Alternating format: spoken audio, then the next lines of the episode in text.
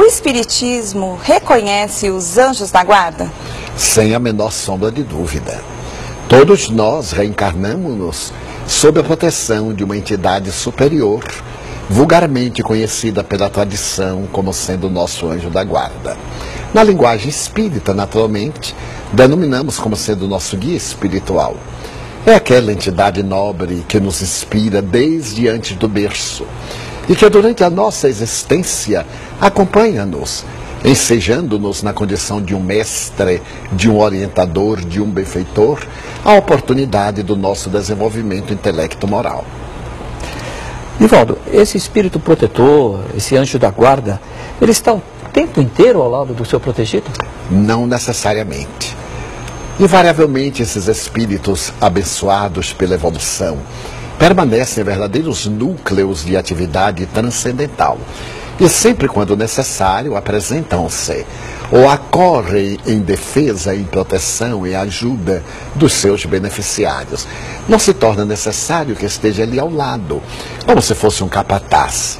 Porquanto, para os espíritos, principalmente os espíritos nobres, a velocidade da luz é ainda menor do que a velocidade do pensamento.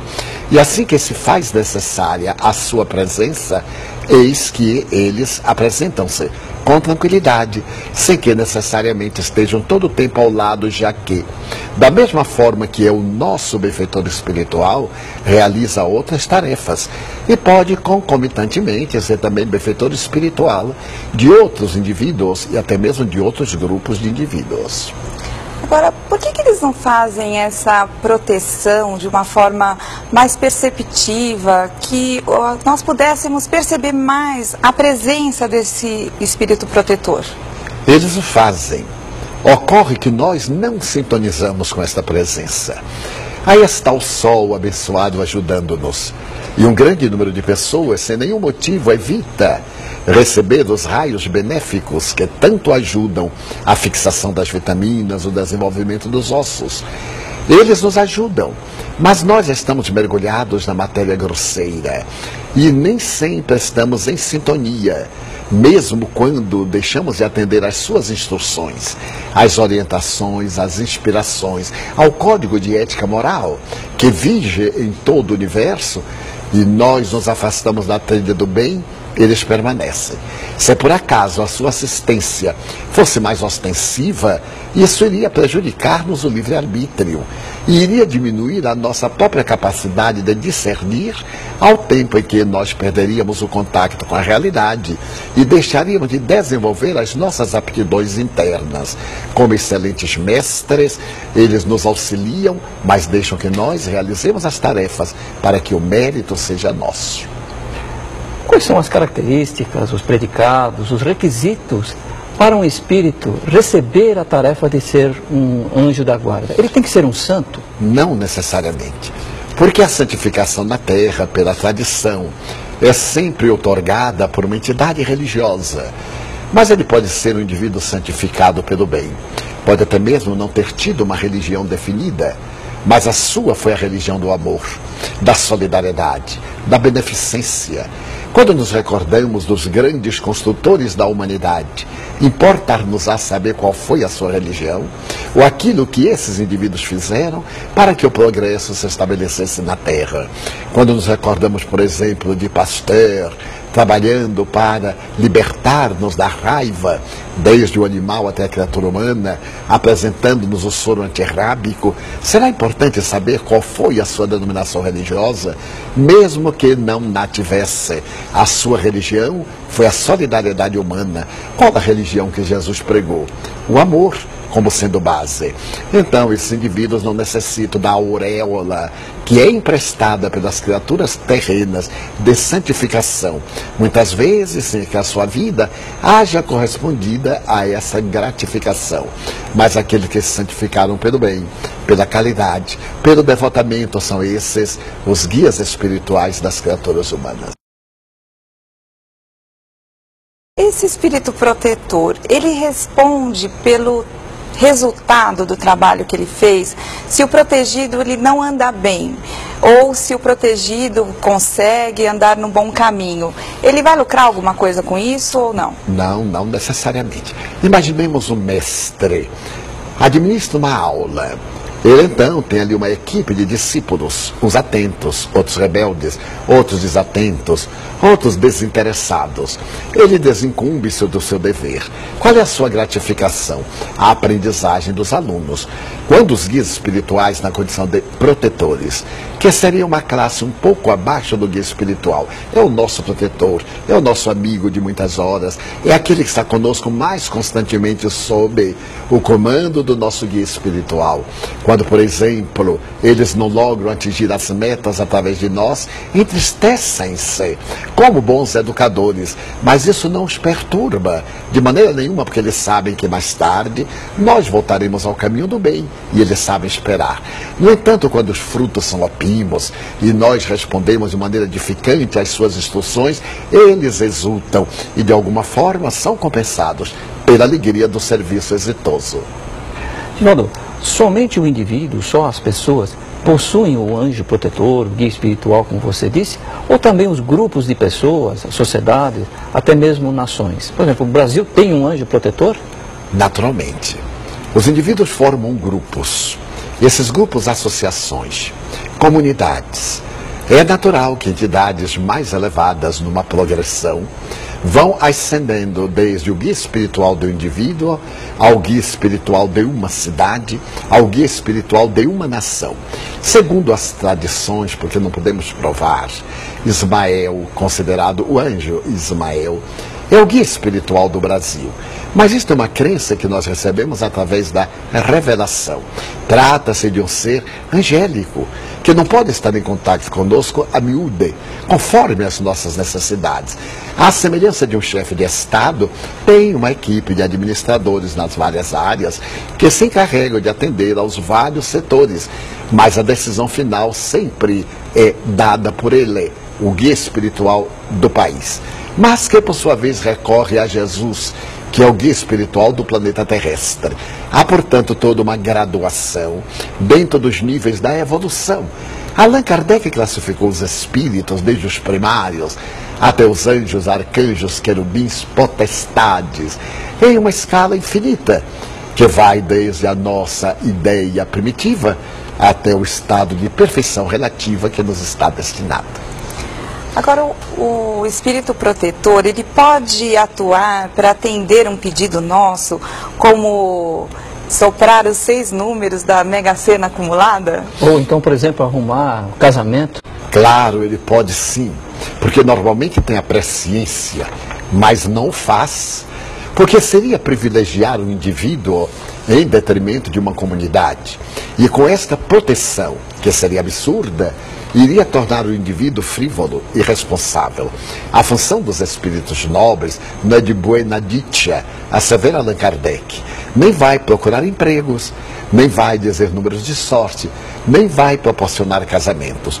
Muitas vezes pessoas vêm até mim e pedem para que eu interfira junto aos benfeitores espirituais, a fim de que se casem.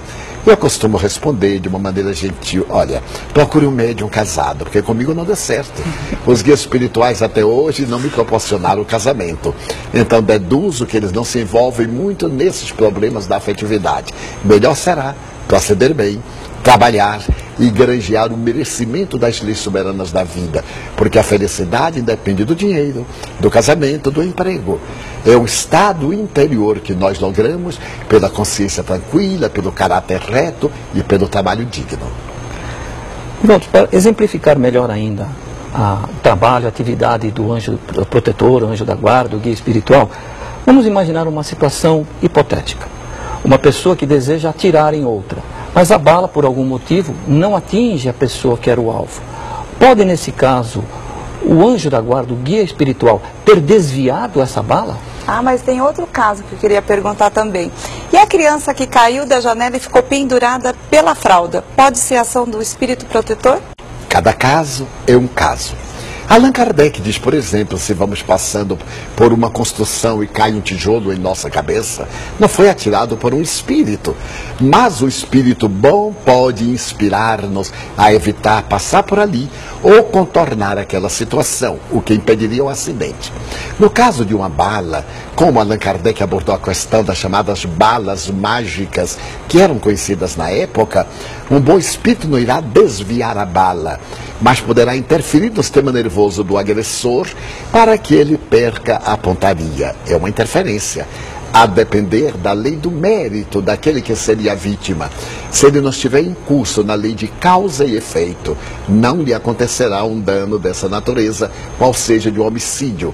No caso da criança que se referiu à imprensa, que ao cair do edifício foi amparada por uma lança que lhe prendeu a fralda e evitou o grande choque, nós podemos acreditar na possibilidade também de uma interferência de um espírito nobre, o seu guia espiritual, para poupá-la daquela tragédia, já que necessitaria de realizar a sua atual existência, porque ele será útil como sendo uma reencarnação proveitosa.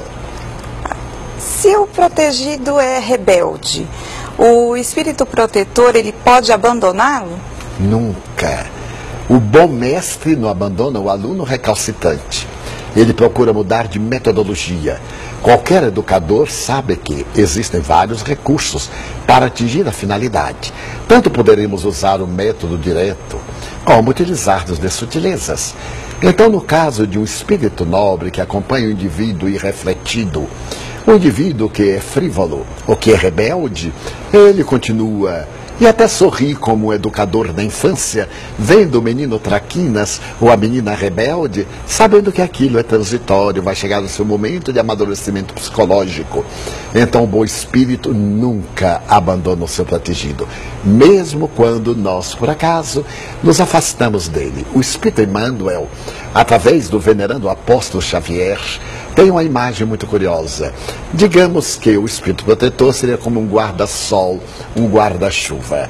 Se o indivíduo deixa essa proteção ao lado, o guarda-sol, o guarda-chuva não vai correndo atrás dele. O indivíduo vai, adquire as suas experiências e volta à sombra acolhedora daquela proteção.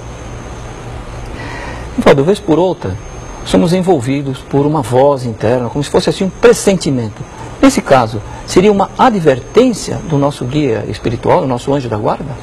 Allan Kardec revela em um livro dos Espíritos que muitas vezes chega-nos uma primeira ideia. Esta ideia, que é chamada voz interior, invariavelmente de um espírito bom, guiando-nos para a trilha do bem ou direcionando-nos quando estamos numa encruzilhada de decisões.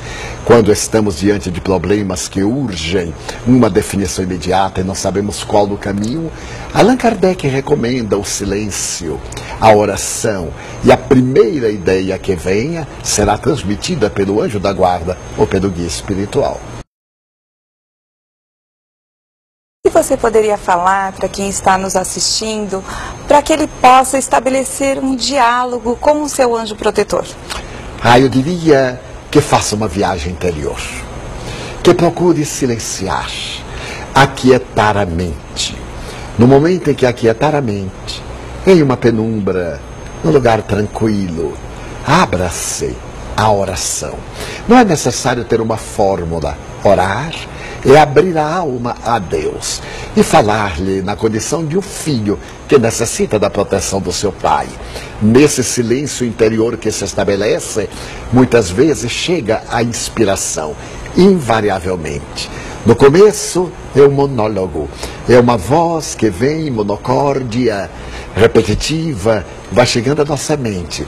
Logo depois somos impelidos a fazer perguntas e estabelece-se um diálogo. Todos nós podemos entrar em contato com os bons espíritos, com aqueles menos bons, e isso se dá em face da nossa conduta, nem sempre elevada.